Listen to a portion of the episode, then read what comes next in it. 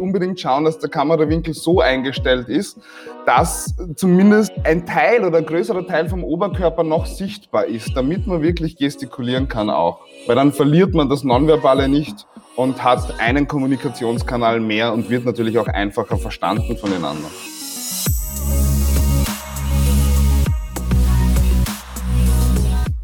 Herzlich willkommen bei einer neuen Folge von Deal, dein Podcast für B2B Sales von Praktikern für Praktika. 2020 haben wir persönliche Kundentermine und Meetingräume gegen Webcams, Mikrofone und Wohnzimmer getauscht.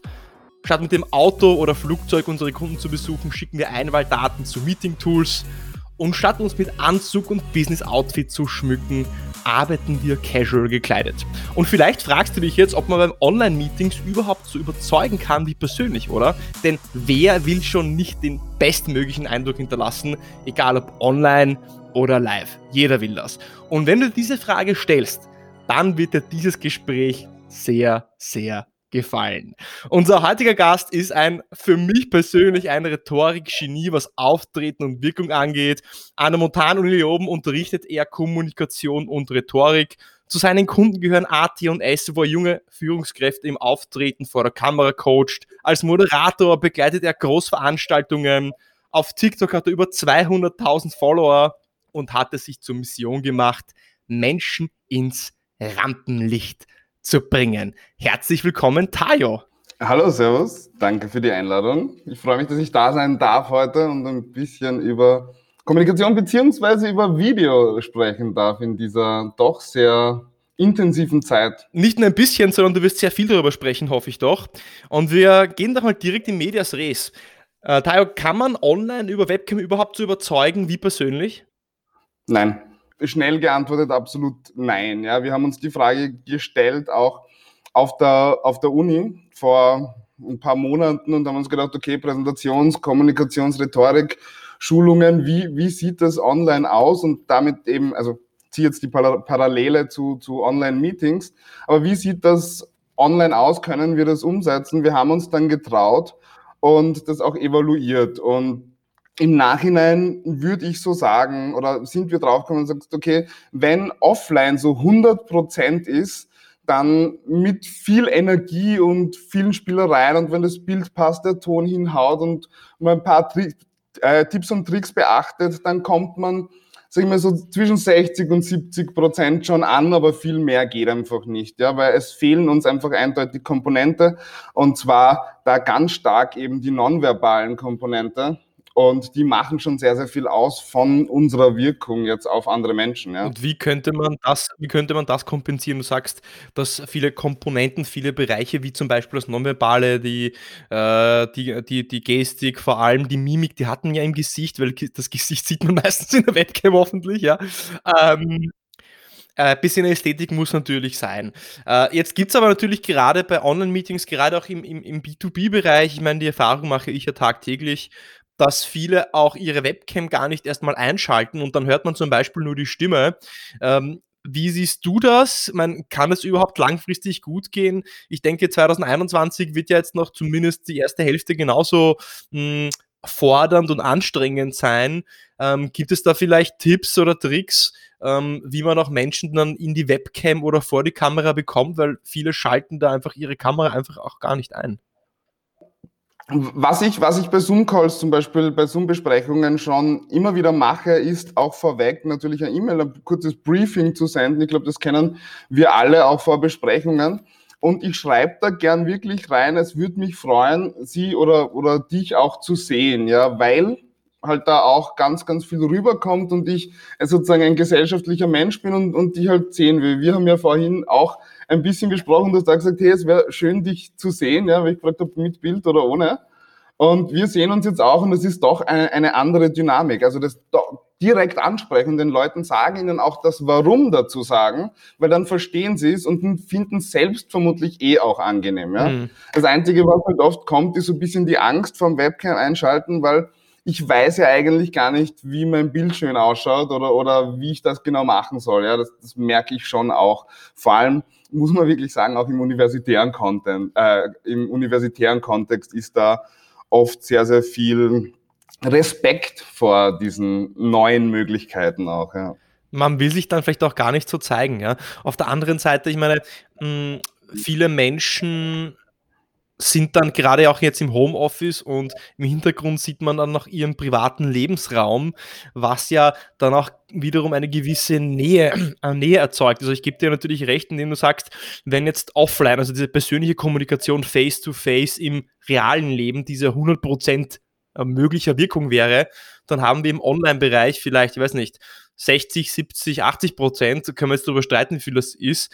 Meinst du aber nicht, dass es ein großer Vorteil von dieser Homeoffice-Webcam-Meeting-Kultur ist, dass man dadurch auch so mehr ähm, sich begegnet auf Augenhöhe, das Persönliche und Private noch mehr in den Vordergrund drückt und man ein bisschen mehr Verletzlichkeit, Menschlichkeit zeigt und sich sogar von einer viel persönlicheren Seite auch zeigen kann, wenn ich jetzt hier, wie ich jetzt in meinem Wohnzimmer äh, mich filme und im Hintergrund vielleicht meine Frau, Freundin, Hund oder Kind ähm, herumlaufen. Wie siehst du das? Ich würde, also was ich mir jetzt dazu eingefallen ist, ist ja und nein. Ja, auf der einen Seite natürlich, und das habe ich zum Beispiel auch ähm, letztens in dieser Online-Rhetorik, am Online-Rhetorik-Kurs, Kurs ist so Lehrveranstaltung plus Übung, an der Uni gemerkt, also du hast schon einen sehr intensiven und intimen Blick in die Wohnzimmer, in, vor allem auch bei den studentischen Zimmern natürlich, ähm, wie, wie andere Menschen hausen. Das kommt dann schwer darauf an, ähm, wie das so ausschaut. Ja, man, wenn Menschen hinten durchgehen, kann das immer sozusagen auch ablenken. Aber was ich schon sage, ist so, wir haben normalerweise, so wir, wir haben Verhandlungen oder Geschäftsmeeting und unser Geschäftspartner kommt bei uns bei der Tür rein. Ja, ins Büro, sieht unser Büro und sagt, okay, passt, das hat einen gewissen Stil, das sagt schon auf gewisse Art und Weise was aus, ja, ist der jetzt erfolgreich, ist das sauber, ja, wie, wie, also wie, wie viel Technik ist da drinnen und, und weißt, was ich meine, ja, das hat ein gewisses Bild und das möchten wir ja dem Kunden auch zeigen, deswegen machen wir unser Büro schön.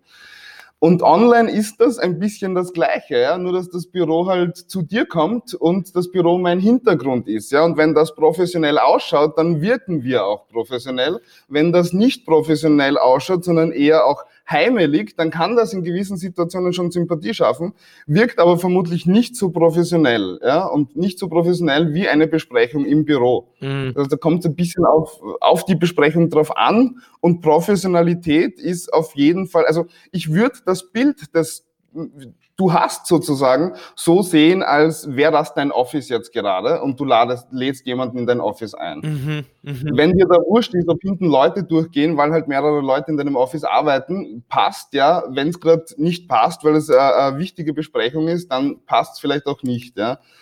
Ähm, aber sehe auf jeden Fall das Bild als that's my office und da möchte ich, damit möchte ich das aussagen, was ich dann auch an den Kunden rantragen möchte.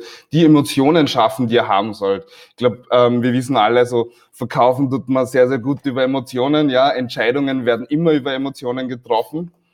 Ähm, also es gibt keine Entscheidung, die nicht mit Emotion getroffen ist. Also wenn ich da kurz ausschweifen darf vielleicht. Es, es gibt so eine Geschichte und, und zwar ist ein, ein großes Unternehmen hergegangen und hat gesagt, okay, hey, ähm, wir treffen immer wieder falsche Entscheidungen.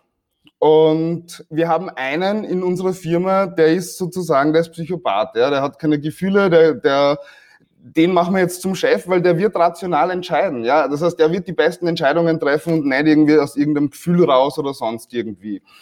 Ähm, was denkst du, was passiert ist? Ich bin jetzt überfallen. Also ich, ich, bin jetzt gerade noch immer schockiert von dem Punkt, wo du gesagt hast, ein Psychopath wird äh, Geschäftsführer. Da, ja, wichtig ist nur, er hat keine Gefühle, ja. Aber was passiert ist, ist gar nichts. Ja?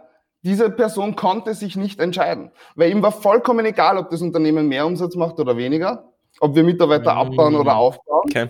Er, er, hat keine Gefühle dazu gehabt.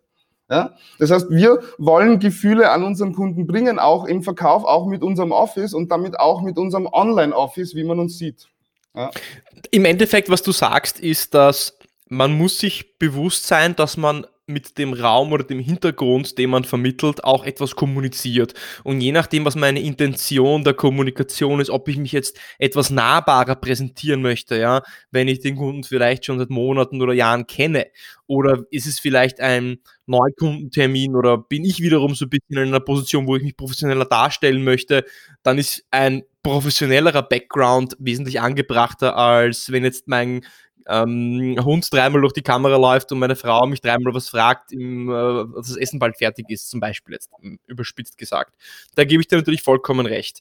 Jetzt äh, hast du schon ein bisschen angesprochen, den Punkt, den ich fragen wollte, was wird denn gerade bei dieser Online-Kommunikation, in, äh, in die sich unser Leben verschoben hat, ähm, unterschätzt? Was sind so die Aspekte und Elemente, worauf die Menschen gar nicht achten, aber die unterbewusst eine sehr große Wirkung haben?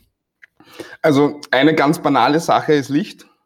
Ja, also gut beleuchtet zu sein. Es ist ganz, ganz schlimm. Licht und Ton über Ton haben wir schon gesprochen. Ja, ähm, mein Ton ist noch wichtiger als, als Bild natürlich. Ja, also wir schauen uns lieber ähm, Filme oder, oder Videos oder Streams zum Beispiel mit schlechtem Bild, aber gutem Ton an. Trotzdem kann das, äh, kann das Bild natürlich sehr, sehr viel aussagen, wie wir gerade gesagt haben. Und Licht ist da wirklich einer der Key-Faktoren. Ja. Mit Licht kann man ganz, ganz viel verändern. Und da helfen schon Kleinigkeiten. Also man muss sich da nicht die große Softbox kaufen, sondern einfach mal ins Schlafzimmer gehen, die nach den Schlampe nehmen, ein weißes T-Shirt drüberlegen und vor einem aufstellen. Ja, dann hat man relativ sanftes, direktes Licht und ist gut ausgestrahlt. Was auch immer unterschätzt wird, und du hast vorhin, vorhin glaube ich, kurz angesprochen, ist so dieses, wie schaffe ich es, dass die anderen oder die andere Person gescheit mit mir interagiert, vor allem wenn da mehrere Leute sind in diesem Call. Ja, wie schaffe ich es, dass da alle mitmachen und alle auch ihre Ideen sozusagen ähm, rausrufen oder, oder kundtun, ja, weil sich doch manche dann gern zurückhalten. Und da habe ich äh, von einer äh, Kollegin, die ist Psychologin und macht auch Seminare und jetzt auch Online-Seminare, einen großartigen Tipp bekommen, der unglaublich gut funktioniert. Also habe es jetzt auch schon mehrmals ausprobiert. Und zwar mache ich da einfach eine Wortweitergeberunde. Ich nenne es jetzt mal so. Ja. Das heißt, wenn ich suche mir so Punkte aus in unserer Tagesordnung, sage, okay, passt, an, an dem Punkt möchte ich von jedem was hören oder Ideen hören dann sage ich wirklich, ich fange mit einer Person an. Ich sage jetzt, Iri, du ähm, fangst bitte an, du sagst was dazu und gibst das Wort dann dem nächsten weiter, bis alle durch sind. Ja? Hat zwei Vorteile. Erstens muss, bin ich nicht immer der Böse, der jeden aussucht. Ja? Ähm, zweitens muss man sagen, auch ähm, die Leute, die in diesem Meeting sind, finden es zwischendurch, glaube ich, ganz amüsant, wem anders das Wort jetzt weiterzugeben ja, und den mal rauszureißen aus seinen kleinen Schläfchen vom PC. Ja. Und da kommt dann wirklich ähm, viel zurück und von jedem was zurück. Und nach zwei, drei Mal ist das drinnen in den Leuten. Ja, das ist nur mal WWG-Runde. Iri, du fängst an und zack, zack, zack, du hast Interaktion und, ja, und alle. Ich kurz fragen, ich bin mir sicher, ob ich es jetzt verstanden habe oder ob es die Hörer jetzt richtig verstanden haben, dass du fragst jetzt eine Person, die jetzt am anderen Ende sitzt, also angenommen du präsentierst oder und, und auf der anderen Seite sind fünf, sechs verschiedene Teilnehmer. So und du nimmst da einen Teilnehmer raus und du stellst ihm dann eine Frage oder, oder eine Wortweitergeberunde. Was heißt das? Also, der Begriff ist. Ich stelle ihm, ich, ich nehme mir einen Teilnehmer raus, ich stelle ihm, also ich stelle die Frage, dann nehme ich mir einen Teilnehmer raus, der soll sie beantworten oder beziehungsweise seine Expertise oder seine Ideen dazu kundtun und dann einen, eine andere Person aus diesem Call wählen und ihm das Wort weitergeben. Und dann ist die Person dran. Und so wird durchaus dann immer wieder vernetzt und die Leute werden es gewohnt, auch online was zu sagen. Und nach zwei, drei Tagen oder nach zwei, drei Malen funktioniert das schon fast automatisch. Das heißt, wir haben gehabt, wir haben gehabt Licht, dann haben wir gehabt einen, einen, tollen Tipp, wie man Leute engaged und aktiv hält in einer Runde mit dem im Wort weitergeben. Äh, gibt es noch andere Punkte, äh, so ja, unterschätzte Aspekte der Kommunikation vor der Webcam oder eben mit, mit so, einfach digital online? Ich muss, glaube ich, da wieder in Richtung Bild gehen. Und zwar, dass ganz viele, wir haben es vorher schon ganz kurz gehabt, man sieht bei ganz vielen Leuten nur den Kopf. Ja, oder so Kopf und ein bisschen vom Hals noch. Und in dem Setting geht nicht nur die sozusagen nicht nur ein bisschen der nonverbalen Kommunikation verloren, sondern eigentlich fast alles. Ja, wir haben dort nur mehr Mimik an dem Punkt. Und wir waren zum Beispiel in, im großen Office und haben eine Sitzung gehabt und haben sozusagen die anderen Personen auf dem Fernseher betrachtet. Der Fernseher war relativ groß und hatten da auch einen, der einfach nur den Kopf sozusagen im Stream hatte. Und das war dann so auf dem 85 Zoll Fernseher dann schon ein wirklich großer Kopf, ja. Und das kommt dann auch nicht mehr ganz so professionell, beziehungsweise unterschätzen dann viele, dass gerade die Gestik, die Bewegungen in unseren Händen ganz viel von unserer Sprache auch ausmachen. Ja? Also ich bin zum Beispiel einer, ich zeichne ganz viel mit meinen Händen, ja. Und ohne, also da kommt ganz viel Spirit einfach nicht drüber. Das heißt, unbedingt schauen, dass der Kamerawinkel so eingestellt ist, dass zumindest ein, der ein Teil oder ein größerer Teil vom Oberkörper noch sichtbar ist, damit man wirklich gestikulieren kann auch. Weil dann verliert man das Nonverbale nicht und hat einen Kommunikationskanal mehr und wird natürlich auch einfacher verstanden von den anderen. Mhm. Vielleicht so ein, ich glaube, so ein Best Practice ist, ist, wahrscheinlich die Kamera so einzustellen, dass der untere Bildrand beim Ellbogen fast schon irgendwie endet. Ja, weil wenn er beim Ellbogen ist, dann ja. habe ich die Hände nicht permanent äh, im Bild, aber wenn ich sie einsetze, dann hebe ich sie ja meistens oder dann habe ich sie ja so eben auf plötzlich auf Ellbogenhöhe und dann sieht man eben noch diese äh, Geste, die du angesprochen hast, die, die sehr wichtig ist. Ähm, ja. Abgesehen davon. Und was? Ja, Entschuldige. Achso. Bitte. Also als, als kleiner Zusatzpoint vielleicht, also ich bin so einer, ich überrasche gerne, ja, und habe einfach gern nicht Standard, ja, das ist einfach was anderes. Und ich habe es durchaus öfter gemacht, dass ich sage, ich sitze nicht am Schreibtisch, sondern ich sitze in einem angenehmen Sessel mit einem angenehmen Set im Hintergrund, schön ruhig, aber man sieht mich eigentlich fast bis zur Hüfte.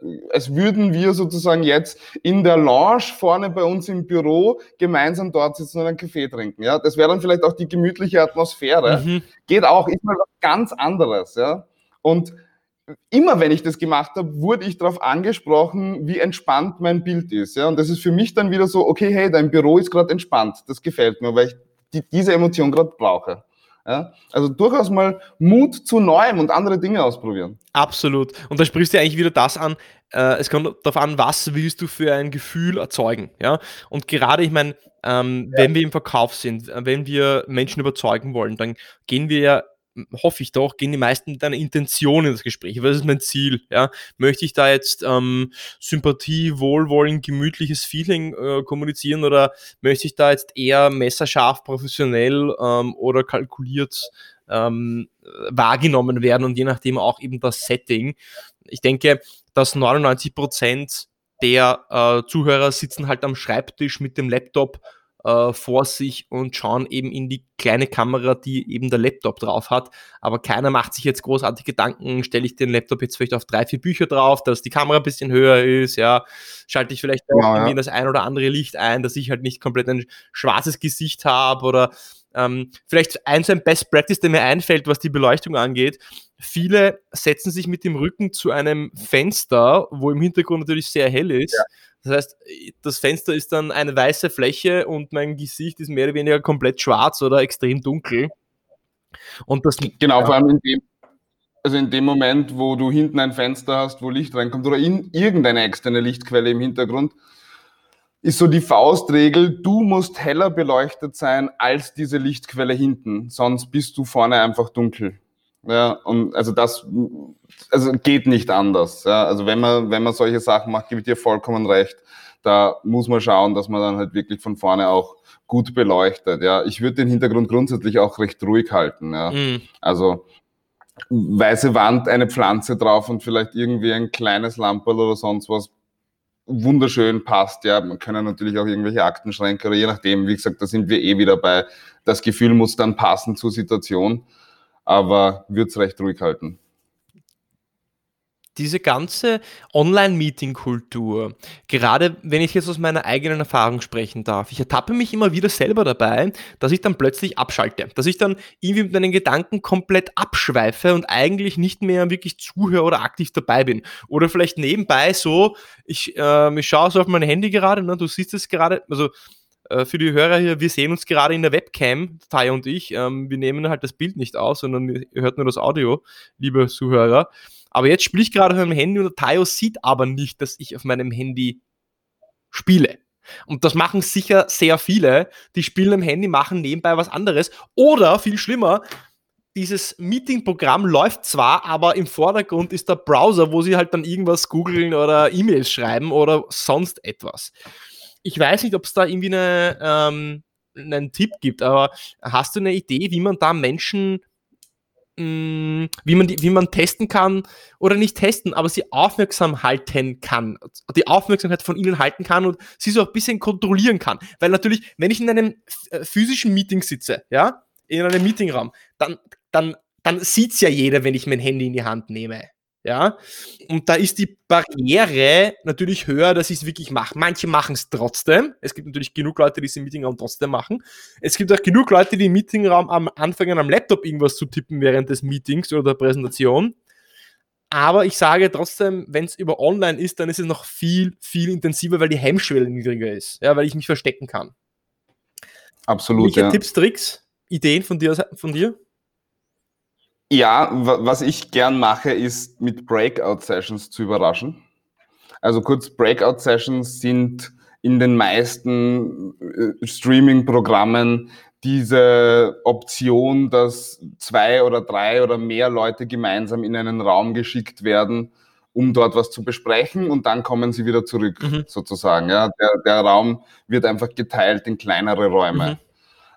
Das geht meistens, also automatisch, man muss halt nur eingeben, wie viele Sessions man haben möchte, also wie viele Räume und die Teilnehmer werden einzeln zugeteilt. Und was ich dann gern mache, ist, wenn wir über was gesprochen haben, sie es nochmal in so einer Breakout-Session besprechen lassen, ja, weil da kommst du dann random mit irgendeiner anderen Person zusammen. Das bedeutet, du wirst dir vorher schon anhören beziehungsweise mittun, was ähm, da gesagt wurde, weil es könnte ja auch sein, dass jetzt sozusagen nennen wir es mal, sagen wir, mit dem Chef zusammenkommst in eine Breakout-Session oder sozusagen, weil wenn ich Vortragender bin, du kommst mit mir in eine Breakout-Session, ja, und dann werden wir über diesen Inhalt sprechen und dann werde ich schon merken. Und allein dieses im Hinterkopf zu haben, hey, ich muss vermutlich in 20 Minuten wieder mit irgendwem anders drüber sprechen, sorgt schon dafür, dass die Leute aufmerksamer bleiben. Aber was man schon sagen muss, das ist natürlich ein Problem, das ist auch ein Problem offline, manchmal in der Schule und so und ganz wegbekommen wird man es nicht. Ja, wenn irgendwer keine Lust hat, dann hat er auch wirklich keine, also manchmal einfach keine Lust. Ja. Mhm. Und dann wird man das vielleicht auch danach mal in einem persönlichen Gespräch klären können und sagen, hey, mir ist aufgefallen, bla bla bla, ja, ich merke, also ich merke, du bist nicht dabei. Und das so, also auf, auf der Ebene mal besprechen, aber diese Breakout-Session machen, Sessions machen schon Sinn, um die Leute auch bisschen on topic zu halten. Ja, ja wobei natürlich jetzt im, im, im B2B-Sales-Kontext ist es schwer. Ich kann jetzt meinen Kunden nicht anrufen und sagen, ja, ich bin jetzt etwas enttäuscht von ihnen. Ähm, jetzt gibt es ein persönliches Gespräch mit ihnen, weil sie mir nicht zugehört haben. Das heißt, man muss da, glaube ich, mit subtileren ja. Tricks arbeiten. Ähm, ich glaube, du hast einen sehr wichtigen okay, Punkt genannt. Du hast mhm. gesagt, den, den Leuten so ein bisschen dieses Gefühl zu vermitteln, sie müssen äh, die Informationen, die hier vermittelt werden, werden sie wieder brauchen, um dann irgendein Formular auszufüllen, um irgendwas machen zu können müssen. Das heißt, so dass ich sie, so dass sie einfach eine eigene Motivation haben, da aufmerksam zu sein, weil sie wissen, dass das, was da gesagt wird, sie später wieder einsetzen müssen oder wissen müssen, einsetzen können. Ja, so. Absolut.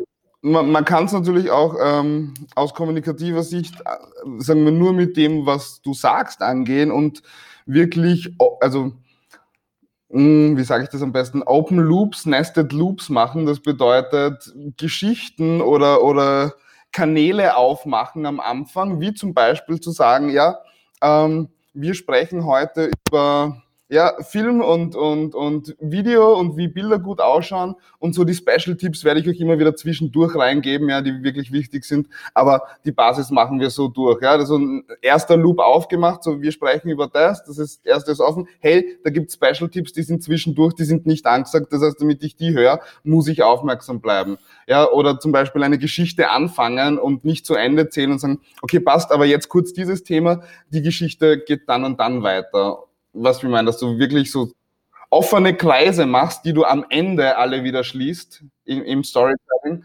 damit Leute, damit das Gehirn dran bleibt. Ja, ja, ja. ja. Naja, zum Beispiel ganz am Anfang bei, bei der Intro vom Meeting könnte man sagen, ja, wir haben auch für Sie XYZ vorbereitet, irgendwie eine, ein, ein Vorschlag, einen Entwurf, eine Demo und das, würden, das zeigen wir Ihnen dann ähm, äh, so circa zur Hälfte der Präsentation zeigen wir Ihnen dann das später, ja. So, das, dann mache ich ja hier einen Loop auf, hey, da gibt's was, ja, aber das zeige ich euch erst später. Genau, ja, so viele sagen dann auch Cliffhanger, Cliffhanger dazu, wobei mir Cliffhanger da zu wenig ist, weil es sind halt wirklich Loops, sozusagen Kreise, die dann geschlossen gehören. Nicht immer natürlich, vor allem im Verkauf, lasst man manche natürlich offen, ja. Aber, aber das kann natürlich auch helfen. Also da geht es dann einfach darum, rhetorisch, präsentationstechnisch so mit seinen Kunden zu reden, dass die dranbleiben, ja, interessant sein. Die Online-Meetings sind meistens auch kürzer. Da wirklich vorbereiten. Was online auch gut geht, ist, sich halt wirklich Notizen zu machen und die auf seinem, äh, auf seinem Desktop zu displayen und sich nebenbei anzuschauen. Weil dann vergisst man nichts, dann kann man wirklich sozusagen seinen roten Faden gut durchziehen und es merkt niemand, ob jetzt da abgelesen wird oder nicht, ja, solange man einigermaßen gut lesen kann. Jetzt hast du mich auf eine ganz andere Idee gebracht. Und zwar sind mir zwei, drei Ideen gekommen oder Punkte, wo ich mich selber mal dabei ertappt habe.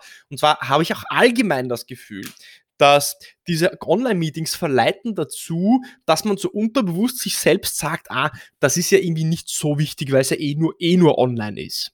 Ja, deswegen nimmt man es irgendwie psych psychologisch selber nicht ganz so ernst, wie wenn man jetzt zum Beispiel ich muss jetzt vor Ort zu einem Kunden hinfahren und treffe den face to face, da ist meine, da bin ich gleich in einem ganz anderen ähm, Alarmzustand versetzt, positiv, als wenn ich sage, ah, ich treffe den jetzt eh jetzt nur in diesem Online-Meeting.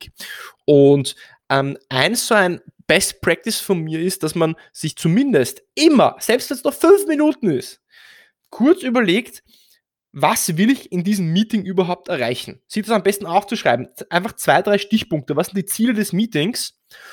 Weil dadurch versetze ich mich auch schon in diesen physischen und emotionalen Zustand, um auch das zu vermitteln, was ich vermitteln möchte. Und dann hat das ganze Gespräch und das Meeting ja auch äh, einen roten Faden und ein, ein, ein Ziel am Ende des Tages. Also vorbereiten, sich auf das Meeting vorzubereiten, auch wenn es online ist und nur weil es online ist, ist es nicht auf die leichte Schulter zu nehmen. Der zweite Punkt, der mir gerade einfällt, ist mit Händen. Kennst du den Jack Nasher, Tayo? Ja, kenne ich. Der hat auch einige Bücher geschrieben über Überzeugen, Kommunikation, Verhandlung. Und der spricht in seinem Buch überzeugt von dieser Handgeste.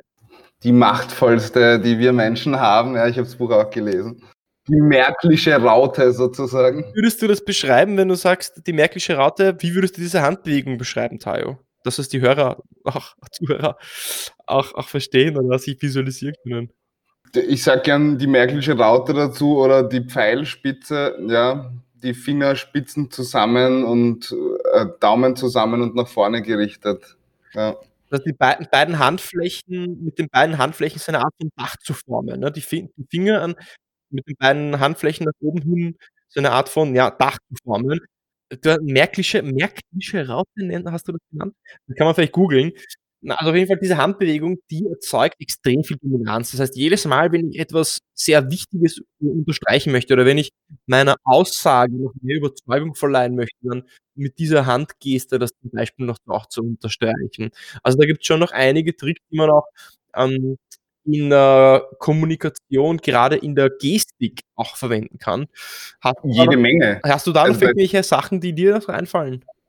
Ja, also zum Beispiel, also mal zu Jack Nasher finde ich großartig auch seine Bücher. Natürlich habe ich einige davon gelesen und ähm, kann ich auch nur jedem Hörer empfehlen. Was ich für mich natürlich, äh, was mir jetzt noch eingefallen ist zum Beispiel, ist so der Blick in die Kamera. Ja, wenn wir schon auch ein bisschen bei Jack Nasher waren, ja, so der hat ja auch sehr, sehr viel über den Blick. Da ist unter anderem dieser, dieser Tipp auch drin, dass du sagst, okay, wenn du anderen Menschen in die Augen schaust und dabei nicht blinzelst, dann wirkt das auch kompetenter, seriöser, weil natürlich viel Blinzeln ein Zeichen von Nervosität ist. Auch wenn wir nervös werden, machen wir das automatisch und deswegen ist das in unserem limbischen System, also der Teil im Hirn, der für Gefühle zuständig ist, auch so verankert. Das heißt, es macht durchaus Sinn, wenn man spricht, auch wirklich direkt in die Kameralinse zu schauen. Ja, weil das doch noch einmal ein ganz anderes Fesseln ist der anderen Person. Ja, definitiv. Ich habe es gerade gemerkt. Also wenn du in die Kamera schaust, das ist so, okay, jetzt passe ich lieber auf. Okay. I'm better ja. listening now. Genau, also ich sage gerne Laser-Eyes dazu. Ja, Augen können ja unglaublich fesseln und dich mitziehen. Und wie gesagt, das ist so ein, ein Ding, wenn du sagst, okay, das ist jetzt meine Key Message oder das ist jetzt wirklich das, was ich hundertprozentig will, dass ankommt, dann wirklich da, dabei in die Kamera, direkt in die Linse schauen. Wenn man mit dem Handy filmt, auch nicht auf den Bildschirm drunter, sondern wirklich in die Linse schauen. Weil das dann, also kann man auch, kann auch jeder Zuschauer selbst einfach mal ausprobieren ähm, indem man ein Foto macht, ja, wo man in die Linse schaut und eins, wo man nicht in die Linse schaut, das hat sofort eine ganz andere Dynamik. Mhm, absolut, kann ich, kann ich nur unterstreichen, ja. Tayo, ähm, ein spannendes Gespräch bis jetzt. Jeder Gast bekommt von mir drei Abschlussfragen. Diese bekommst auch du, also so auf Englisch so Fill in the Blank Fragen, äh, die ich dir jetzt auch gerne stellen wollen würde. Ähm, du bist ja Kommunikationsrhetorik, Kommunikationsrhetorik Trainer und Moderator, deswegen kann ich dich jetzt nicht so fragen ähm, äh, in Bezug auf Sales, aber ich frame die Frage für dich etwas um. Als du mit Kommunikationstrainings und der Kommunikationswissenschaft begonnen hast, wünschtest du, du wüsstest was? Das ist eine gute Frage. Ähm, ich würde sagen, dass es viel mehr um die Übung geht und das Training als um 100, also als darum, um 100.000 verschiedene Techniken zu können. Ja? Also ich habe mir damals jedes Buch sozusagen hinein, also gelesen, dass man sich so, so schnappen kann. Jede Technik wollte ich wissen und dann irgendwann war es viel zu viel. Und irgendwie nach ein paar Jahren habe ich dann gemerkt, grundsätzlich, wenn du ein paar Techniken wirklich gut beherrschst, dann bist du schon sowas von on top und hast so ein Potenzial kommunikativ, dass du nicht alles können musst. Ja, aber alles, was du können willst, musst du trainieren. Und das hätte ich gern früher ge gewusst oder bewusst wahrgenommen. Ja. Da fällt mir jetzt ein äh, unglaublich äh, schönes Zitat ein, das passt. Ich glaube, das war von Mohammed Ali. Ich bin mir jetzt nicht sicher. Ich glaube, von einem Boxer. Und er hat gesagt auf Deutsch, ich fürchte nicht den Gegner, der tausend Tricks kann, sondern ich fürchte den Gegner, der einen Trick tausendmal trainiert hat. Mhm. Ja, absolut. Ja, das passt gut drauf. Ja, ja. genau, das, das, ist es, ja. Sehr spannend. Okay, was ist denn der beste Ratschlag, den du je bekommen hast? Don't judge yourself and show some love. Show ja, das love. ist auch so ein bisschen mein, mein Motto. Ja, don't judge yourself. Das ist so. Ich habe irgendwann aufgehört, mich für Dinge selbst zu prügeln, die in der Vergangenheit passiert sind, die ich so gemacht habe. Und habe gesagt, okay, ich akzeptiere es, das war damals meine Entscheidung und das war gut so. Und seit ich sozusagen, äh, seit ich mich selbst nicht mehr richte, lebe ich einfach viel angenehmer und kommuniziere auch viel freier. Ja? Mhm. mhm und mhm. ja, Shows im Lauf war auch so ein, so ein Ding, das haben, also hat auch mein, mein Vater damals sehr, sehr oft gesagt, ja, und der hat es gar nicht so gemeint, dass du irgendwie anderen Leuten auch, äh, also jetzt nicht zu anderen Menschen sein sollst. Ja, du kannst auch dir selbst mal Liebe zeigen, ja, und einfach ähm, versuchen, kann man sagen, das Positive in der Welt und bei dir und bei anderen zu sehen. Also ich glaube, die zwei Ratschläge sind die, die mein Leben wirklich maßgeblich verbessert haben. Sehr schön, wunderschön. Okay, und dann gehen wir jetzt zum Gegenteil. Was war denn der schlechteste Ratschlag, den du bekommen hast? Ja, ähm, ganz schwierige Frage, habe ich schon das ein oder andere Mal bekommen. Hm. Ich glaube, zu viel auf andere zu hören. Ja, also ich war früher, ich war früher Kämpfer und habe natürlich so in den Pausen, also da, da, hat man dann Kämpfe und dann steigt man auf oder nicht und das Event dauert den ganzen Tag und in der Pause siehst du dir immer den nächsten Gegner an und solche Sachen. Ja. Und irgendwann dort ähm, sind ganz, ganz viele, weil ich recht gut war auch, ganz viele aus meinem Team und Trainer und so weiter, die haben mit mir dort in der Pause analysiert, ja. Und ähm, irgendwie jeder hat immer gesagt, ja, auf, auf, den musst du hören und auf den musst du hören und auf den musst du hören. Und es, es ist immer, immer schlechter worden. Ja? Zu viele Köche verderben den Brei manchmal einfach. Und wie ich mich dann wieder auf mich konzentriert habe und sozusagen so die Menschen, denen ich wirklich vertrauen, von denen ich die Meinung haben wollte, da ist es dann wieder viel, viel besser gegangen und ich habe vor allem das tun können, was ich machen wollte, ja, und wirklich auch authentisch, ist jetzt auch im Kampf authentisch kämpfen können und dann auch wieder gewonnen, ja. Also so, ja, hör auf die anderen ist so, so ein Ding, da bin ich bis heute ein bisschen allergisch drauf. Auch wenn es wichtig ist, sich Erfahrungen einzuholen, ja, aber so wirklich so dieses, wenn, wenn, wenn du zu sehr extern getrieben bist, dann geht intern oft nicht mehr so viel. Und ich schöpfe die Kraft gern aus mir selbst, weil da weiß ich, dass noch genug da ist. Danke für deine Ehrlichkeit, dass du das mit uns teilst. Das ist auch zum Teil sicher auch ähm, sehr persönlich für dich, so ich verstehe. Also ähm, danke für ja, diese Offenheit. Gern. Ja. Und danke für dieses äh, interessante Gespräch. Ich glaube, wir haben sehr viele Punkte ähm, angerissen, sehr viele so Töpfe aufgemacht. Äh, wir, wir, hätten sicher noch viel mehr darüber sprechen können. Ich glaube, zusammenfassend kann man sagen, Licht ist wichtig, Blick in die Kamera ist wichtig. Nicht zu unterschätzen, wie, ähm, wie die Hände oder eben die, äh, die Gestik auch mitspielt, was man mit den Händen alles auch erreichen kann, ähm, dass die Tonqualität gut sein sollte.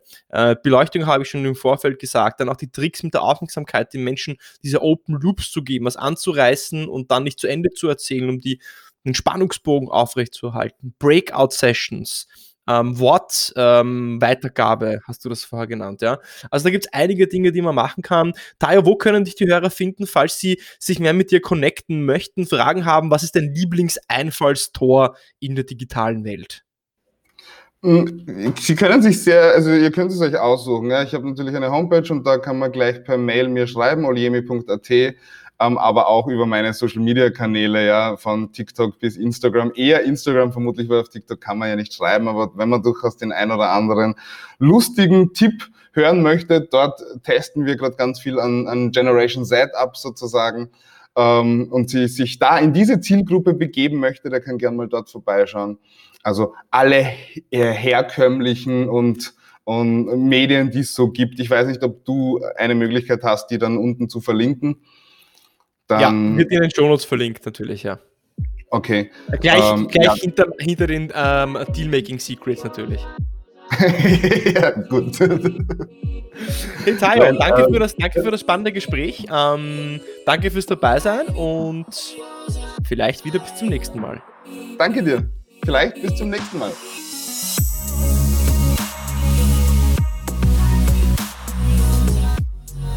Das war also Tayo zum Thema Online überzeugen und Online-Meetings werden uns auch nach Corona erhalten bleiben. Deswegen eine Folge, die es sich sicher lohnt, vielleicht sogar noch einmal anzuhören. Wenn du es noch nicht getan hast, dann folge mir auf Spotify, abonniere mich auf Spo ähm, abonniere mich nicht auf Spotify, sondern auf Apple Podcasts und riesig würde ich mich über eine Bewertung freuen. Also bitte, bitte, bitte schreib mir ein paar Zeilen rein und gib mir vier oder fünf Sternchen. Eine Ankündigung fürs nächste Mal. Ich werde das Deal Making Secrets Black Book releasen. Das hört sich jetzt nach einem etwas magscherischen Namen an. Aber es werden die 10 wichtigsten Tipps sein, die meiner Meinung nach im B2B-Sales zu beachten sind. Beim nächsten Mal gibt es den Download-Link dann in den Show Notes. Hör also auch nächste Woche wieder rein, wenn es heißt, willkommen beim Deal Podcast, dein Podcast von Praktikern für Praktiker.